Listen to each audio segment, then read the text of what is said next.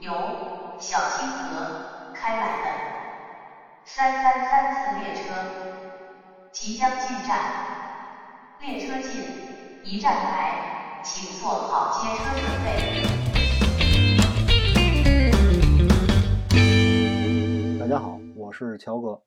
二零一八年，我在公交驾校完成了 A 一，也就是大型客车的增驾考试之后呢，就在网上发表了一篇文章，以 A 一科目三考试为题，和大家分享了一下当时大客车增驾考试和学习的一些真实的体会。那么这个事情呢，已经过去五年了。现在啊，我身边又有一位啊，咱们这位北京某三甲医院的李工程师啊，他刚刚在春节前又完成了一次新的 A 一增驾考试。咱们今天啊就请他跟我一块儿聊一聊这个 A 一大型客车驾照增驾的一些新的政策的变化和新的这个学习的体会。我们也是把这方面的经验分享给有兴趣的朋友做一个参考。那我先问一下这个李工，你是什么时候报的名？我就是看了你 嘛，当时当当时你你不是一八年七月份先报的名嘛，不是，我是六月份，六月份啊，对九月份拿的本儿，对，九月份拿的本儿。啊，我呢就是在你拿的本儿的时那会儿，我去报的名，也就是一八年的，也就是压茬儿。啊实际上压茬儿就我就就嗯就报跟着就报了，就跟着就报了啊，对一八。但是呢，嗯但是真正开始学上车，这嗯是是在二二年，已经是二零已二二经过去整整四年，整整四二年，二年的十月份开始上的车。而且是 疫情期间 对啊，而且呢，这个啊中间是为什么隔这么多年，咱就不不揪了啊啊，这，对个是中间因去为各种各种原因吧，也哎没有对没有去成。当时想着就是说报一个，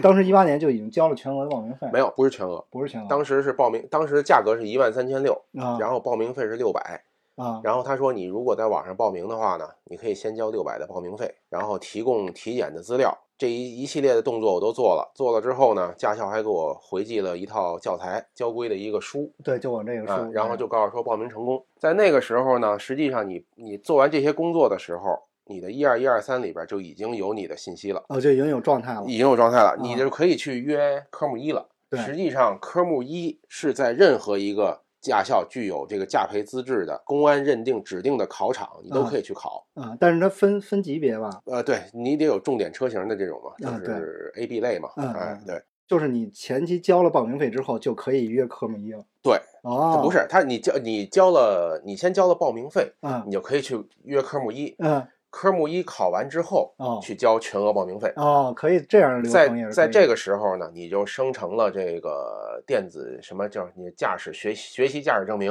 啊所以所所谓网上说的三年有效期啊，就是指的学习驾驶证明的三年有效期。哦，明白了，在那个时候，我交了六百报名费呢，嗯我到后来都快忘了这件事儿了。过了四年了，我还在想，我这个到底还有没有效？如果嗯说我再决定去学，啊这个六百到底是不是白花了？啊当时咱们都不知道，啊，只是认为三年三年，是不是说说还嗯能回来？实际上到二零二二年十月已经整四年了。整四年了，但实际并不受影响，因为哦我没有考科目一，哦，我也没有学习驾驶证明，哦所以这个期限你是无限可以延长的。明白。对，明白但是在这个期间比较幸运的是呢，这个价格它没有涨，所以我后来再次咨询到驾校的时候，驾校说您这个报名资料都有 效，啊，你直接来约科目一就行了。我于是在这个幺二幺二三就约了科目一。要说到科目一呢，题还是挺难的，对，而且尤其是 A、B 类的这个题是两千多道是这本书对吗。对对对是这跟本那书一样一样吗一样一样理论考试评价是对适用车型，A 一 B 一 A 一三就是 A 客车类嘛。后来随着电子化的程度越来越高，A P P 的话，这个书就基本脱离了。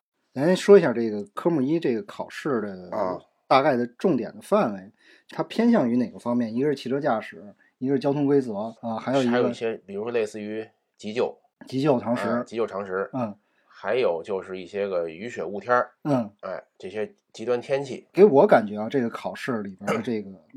难点，嗯，就主要是一些交通法规的一些法则嗯罚则处理。对这个对于驾驶人来说是平时很少接触的范围。对因为你等于是你犯法之后，你作为驾驶人，如果你犯法就了，认罚就完了，对认罚，对别人罚你。对对对，怎么罚的这个法则，我们平对时对对生活中是接触不到可的。能也就是知道的就是什么呀，比较重的，什嗯，么酒驾、醉对驾十二对嗯对分、，尤其是这个遮挡，酒驾跟嗯醉驾的这个标准认定啊、对，还有具体的一些实施的细节，嗯，这个在我科目一考试里边对我来说是一个很大的一个难点。对，而且我感觉这个这方面的题考的还挺多，大我感觉得有三分之一到四分之一的内容。我啊，当时的感觉啊，嗯我不知道后来二二年也是也多，后来也多。啊，然后而且随着就是我我考试的这个节点啊，嗯非常的有非常的有代表性，正好就是正好是是二零二二年四月一号交新政新政嗯新政实施之后呢嗯，又多了好多新政题。哦，你比如说取消了两分儿，所以嗯说这个也好记。嗯你在考试的时候，你看到有两分儿的题，就一律是错误的，啊，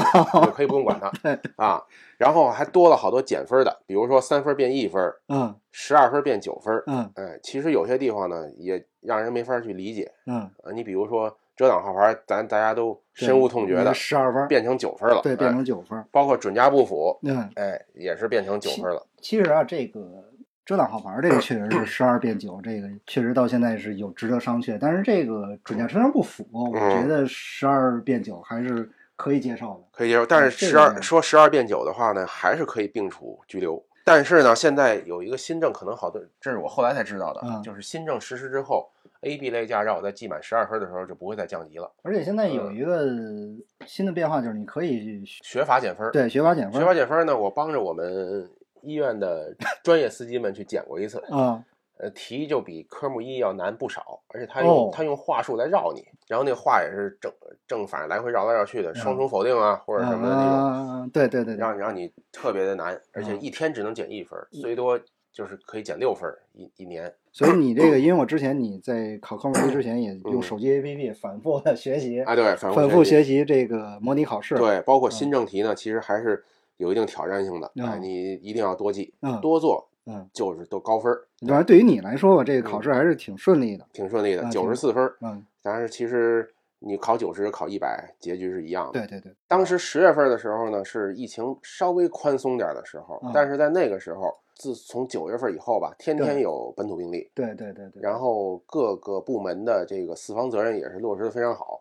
你比如说到了驾校，先嗯穿过一大棚子，扫健嗯康宝的同时呢，你还得登记身份证号和这个手机号。嗯，你到了这个大厅，再嗯扫一遍码，考试的时候具体那是不是也电脑屏幕上有那摄像头？有摄像头啊、然后呢，它它这个电脑啊比较老，系统也比较慢。嗯，呃，人脸核验的时候呢，第一次反正大概得有个两三分钟都过嚯不去。嚯，但是它的技术呢，现在比较先进，不用摘口罩，也是适应这个现在的这个哦哇趋势嘛。然后整个考试呢有时候你过一道题，它也会卡半天。反正嗯不管怎么说，科目一的就是就完成了。对挺挺顺利的完成了。对，考完出来马上我就去门口大厅嗯，拿持身份证，嗯就把剩下的钱交了。剩下一万三。对，嗯一万三。但是呢，实际上是有一点小优惠的，呃嗯比如说公交的朋友领着去，嗯，呃，公交系统的朋友领着去可以优惠优惠多少？一百。 600。六百。六百，所以说我就实际交了一万二千四，嗯哦里外里就是一万三，一万三。但是公交员内部的员工折扣更大，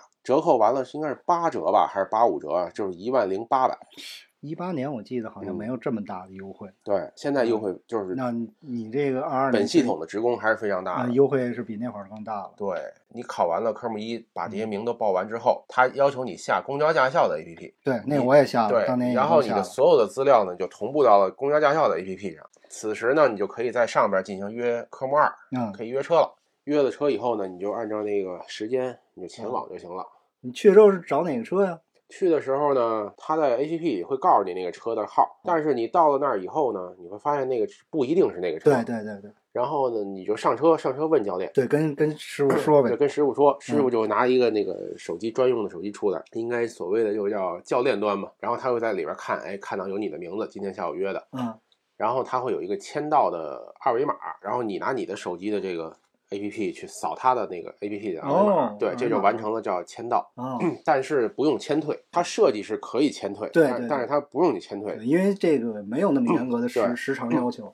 对，啊，你直接去的，然后就找的那个教练就对进他他是几组的？它是算几个人他们在科目就内路嘛嗯，叫一组。一组的啊，一组我当时三组后来呢，我上车，当时第一天上去了，啊，有七八个人，不比我少比我想象的要多。对，不少。一方面呢，就是学 A 一的这个需求还是挺多 的，再有一个就是我同时也有 A 三 A 三对嗯对，同时也有 A 三其实占更多的多数，包括有女生，她们绝大多数是 C 一增上来的 C E N 啊，对 C 一 N，嗯至少在我到最后，我发现我我所经历的所有的女性里边，没有增 A 一的，啊啊，全是 A 三，还有好多 A 三增 A 一的，就是小伙子嗯，包括是在公交驾校学的，对你就相当于在两年之内学了两 遍，对，啊，完全一样的科目，完全全样的车，车，完全一样的教练，啊对教练都熟。我跟他们就是嗯说，说你都忘差不多了吧？告诉他，他在练练科目二的时候照样会出错。具体的项目是哪些呢？具体的项目呢，也是随着新政，他做了好多的调整，嗯应该是说说由十七项变成了十三项，它删减了好多，绕井盖儿就没有了。对还有什么没有了？好像是有一个叫涉水吧。嗯哦，还有一个起伏度，十四项应该是，啊因为它有一项啊叫雨雪雾湿滑路面，嗯这实际上是两项，嗯，但是我们是合成一项，它在一个模拟的这个框架的这个路段，它实际上呢，这个每一个框架上面都有喷嘴儿，它是会喷水，是然后可以喷淋的。对，然后嗯地上会有像所他说的是什么，就是金刚砂还是什么沙子那种珠，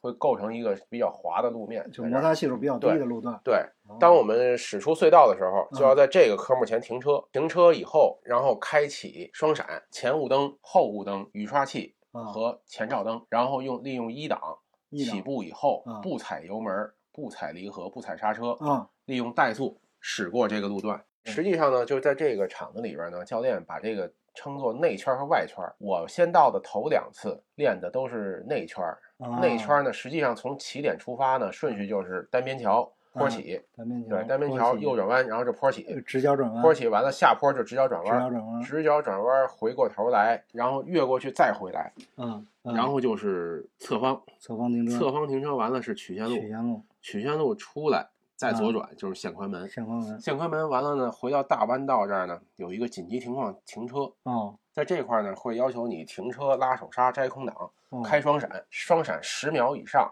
关闭双闪，打左灯起步，哦这也算考试的一这项是一项，对哦，，这是一项。然这后还等真跟我们那会儿不一样。对，等你这个练完了，嗯这个内圈儿就结束了。然后呢，你再往前开，开回起点的时候，嗯车会往外撇一下，会对撇到这儿来。嗯啊、这个叫外圈儿。外圈儿外圈儿第一步，山路驾驶，听语音，摁喇叭，过这个两个大弯儿。嗯下到弯道底下的时候，开大灯，准备进入隧道。嗯，隧道驾驶的时候，开着大灯摁喇叭哦，进隧道，嗯，隧道出隧道关灯，然后就是刚才所说的雨雪雾。明白。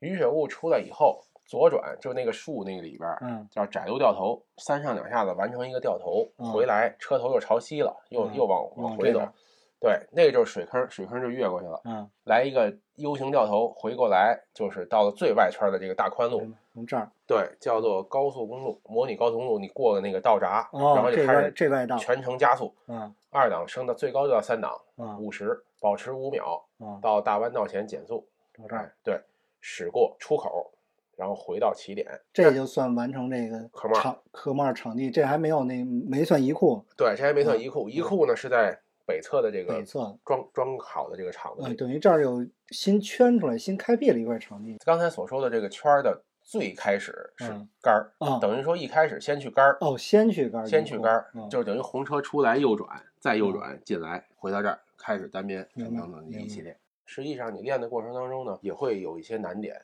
嗯，所但以你觉得你感觉到难点是哪？我当时哪感觉的难点是坡起，坡起，对，虽然我开了二十年的手动挡，嗯对坡起其实开小车的时候从来没有怕过，嗯但是说开这个的时候呢，实际上它有两个要求，嗯一个是侧边的距离，一个是你的前杠要精确的盖到实线对前面的停止线。嗯用一个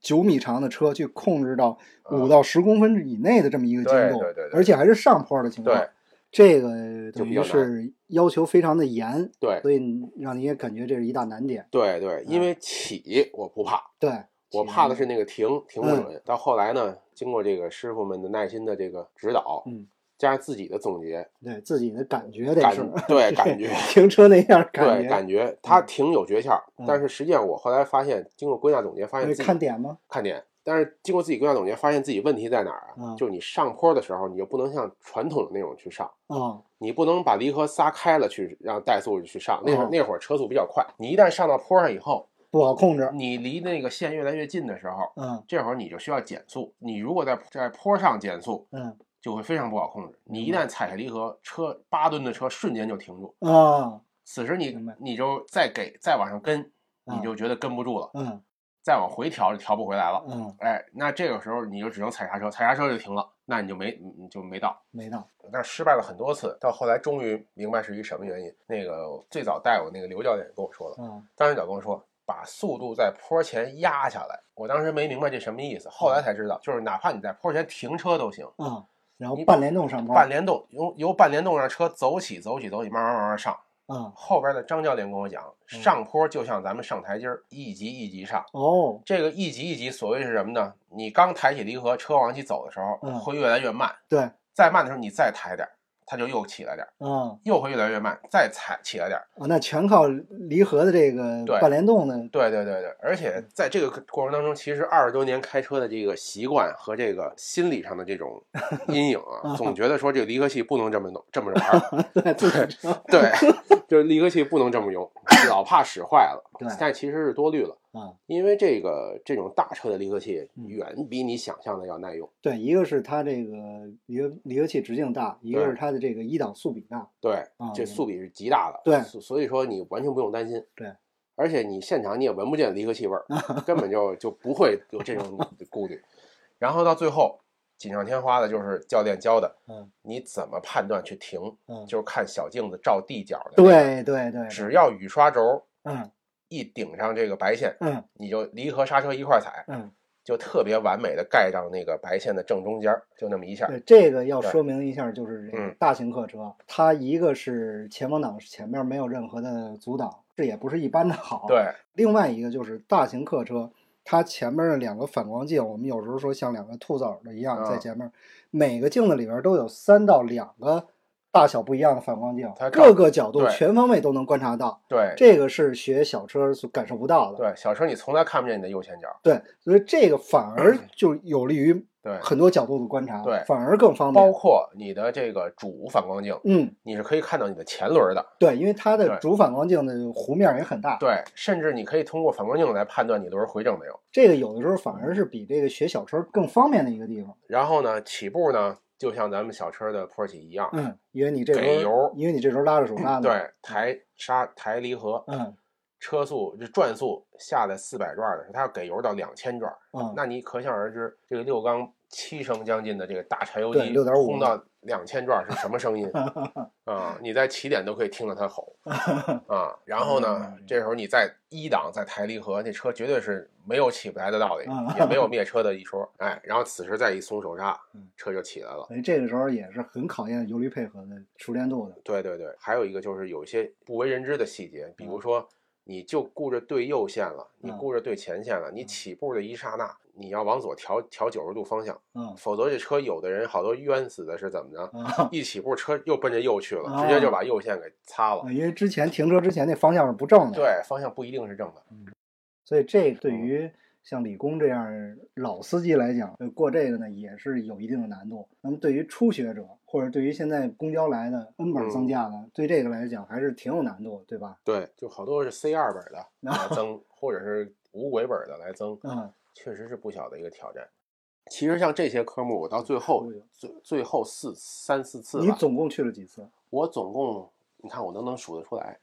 十月份三次，啊？十一月六嗯一次，十一月十三，也就是我一共去了这五次。在这五次之后，因为各种风控，我被风控，嗯或者说是驾校驾校关门儿 狼法子啊，直到后来我阳性，嗯我就一直就没去。然后直到十二月中，我才恢复训练。啊，哎，前面是五次，后边的话呢，我应该是去了，应该是有五次，大概。嗯，也就是说里外里加一块儿是十次。哎，场地这个一库这个嗯你练了多长时间呢？场地一库是这样，场地一库我在十月二十五号，也就是第二次去的时候，嗯，师傅带我去南边的厂子，嗯熟悉的场地，对，到这儿来主要是教练带你熟悉这个流程。对流程嗯，知告诉你怎么到。对，因为我那天第一次去也是，对教练给我讲的挺细的。对，当时我嗯到这儿到呢，他给我讲了几次以后呢，我一直在到，无非就是慢点儿快点儿。对但是呢，在这过程当中从来没碰过杆儿，嗯，因为也对是老司机嘛对，嗯从来没碰过杆儿，知道怎么修，往哪然边。后几上几下对对，嗯然后教练就睡觉了，在车上。啊，嗯然后等什么时候开始到正经的杆儿？应该是十月二十八号，嗯就是十月底第三次来，到了一回正经的考场，嗯，没没毛病。其实我感觉，因为对，尤其对于初学者来说，不管是学小车还是学大车，这个嗯总觉得一库是一大难点。对，可是其实实际上对增驾来讲，我的感受还有包括你刚才说的都是这个情况。嗯，呃，真正来的话，没有人碰杆儿的。对嗯，不你会只有人你不只要看好点，对，只要你打对开了轮儿，他就嗯不可能进不去。对，开开过车的人，然后到对这儿，即便是你第一次开一个九米长的一一对嗯一辆汽车，在这个场地里边儿也不会出现像练小车那种比较极端的情啊、况。嗯，大家也都比较谨慎。对，这个倒杆儿这个呢，和小车不一样的是什么？你嗯头回开九米车，嗯，你就发现这个车尾巴 是真远啊，你看不见。但实际上呢，你严格按照这个点看着镜子来的话，找左右，嗯对，这都是没有问题的。而且咱们那个教练车这儿还带一个倒车影嗯带像，影像，但对是吧？但是教练说了，你可别看这个，对，千万别看，跟这个没多大关系。没关系，因为考试车 没有，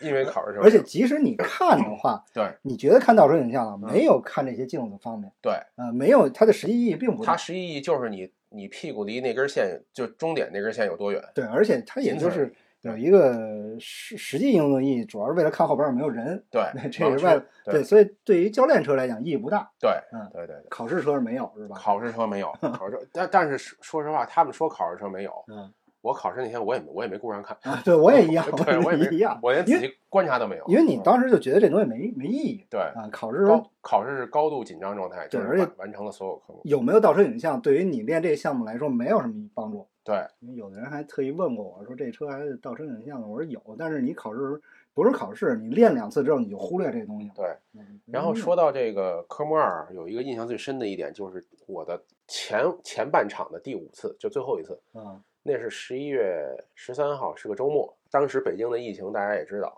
都比较严重了，对，十一月，尤其是它旁边廊坊几村儿都已经封了，嗯包括我们身边儿我们医院、嗯以我们单位也都嗯设阳了。嗯，然后我的心情就特别压抑，感觉嗯就感觉身边儿这个又要紧张了，对就是这这个大这家个都很压抑那段大时，家都很压那抑，段时间，对，所以那天练车的时候呢，心情就非常乱，因为毕竟我也不是我还有工作，有这些个嗯嗯乱七八糟事儿，对，嗯堵在心里边儿，所以那天练的时候就特别的差，那天练的特别的差，嗯也是在首先是在杆儿场嗯失失误了，嗯，歪了，嗯歪了以后呢，等再再一横挪的时候嗯，车屁股出现，嚯，再有就是坡起一塌糊涂，当时也没练好嗯，再有就是直角转弯压线，所以说这个人的这个状态，人的精神状态和心理状态对这个考试影响还是挺大的。，对，包括说侧方停车，嗯也也是也是一塌糊涂。但是在那之后，嗯到了十二月份儿，呃，再去练的时候，仔细的就是复盘你到底该打多少圈轮儿。嗯，其实你把这些口诀和他们要点都记住了以后，嗯，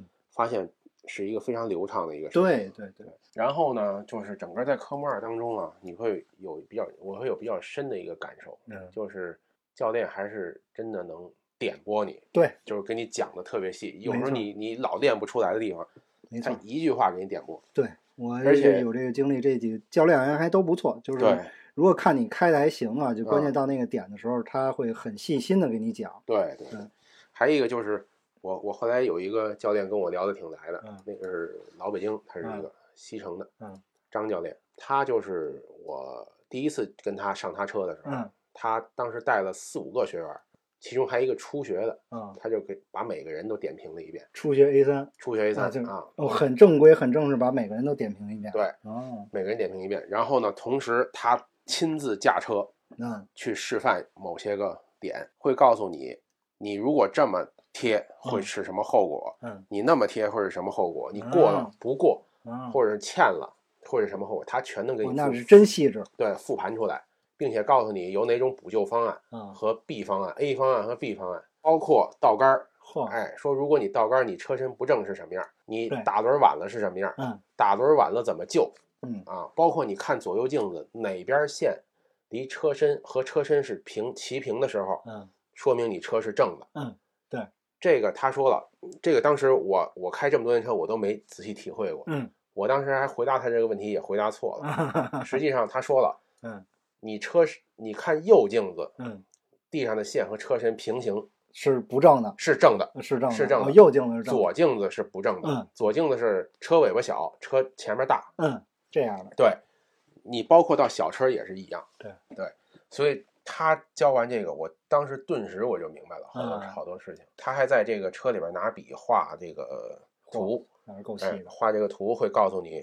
哪儿，比如说直角转弯是嗯一什么关系。他还举了一个什么直角坐标系的一个嚯关系啊，你车身距离这个。线多宽，嗯你的车鼻子过那个地钉就要多宽，嗯这是一个正方形，是一个四分之一圆儿。嗯嗯，对，哎对对对，正好你如果怕压里边儿嗯，你就往右贴。嗯你往右贴，贴到什么程度？贴到车身和线没距离的嗯时候嗯，那你这个车鼻子就不能过地钉儿，就卡死到地钉儿你就拐。嗯嗯哎，他说总的来说都有 A 方案和 B 方案，嗯，然后他又开着车带你去复盘这些东西，我的天哪，啊那这这是够认，既认真又细致既认真又细致嗯。然后那个教练呢，你别看他跟你说话的时候大大咧咧的啊，啊，但是他真的是在这方面有两下子。是。